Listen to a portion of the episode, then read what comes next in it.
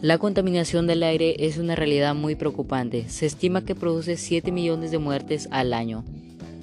Bienvenidos a Conversando sobre el Medio Ambiente. Soy Johan. En este episodio hablaremos sobre la contaminación del medio ambiente y las acciones que podemos hacer para disminuir los efectos de la contaminación del aire y en la salud.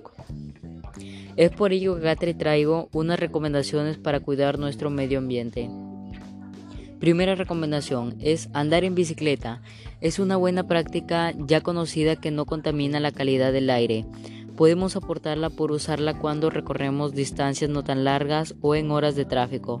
Además aporta beneficios a tu condición física, mejorando la circulación de todo tu cuerpo. Recomendación número 2 es nunca quemar la basura, ya que al hacerlo se libera sustancias venenosas al medio ambiente como son los mercurios, plomos y otros materiales muy pesados. Lo que debemos hacer es reciclar nuestros residuos sólidos en casa. Un dato muy importante, según una agencia de protección ambiental de Estados Unidos, la contaminación interior es a menudo entre 2 y 5 veces más grande del exterior. Texto. Refiriéndose a la calidad del aire dentro de casa. Es por ello para mejorar la calidad del aire dentro y fuera de casa se recomienda mantener los ambientes ventilados. Para ello puedes abrir las ventanas y puertas y colocar plantas y maceteros al interior de tu casa y cuidarlas muy bien. Y si tienes espacio en tu casa puedes plantar un árbol. Recomendación número 3 es evitar el consumo de aerosoles, que aparte de contaminar el aire está comprobado que daña la capa de ozono.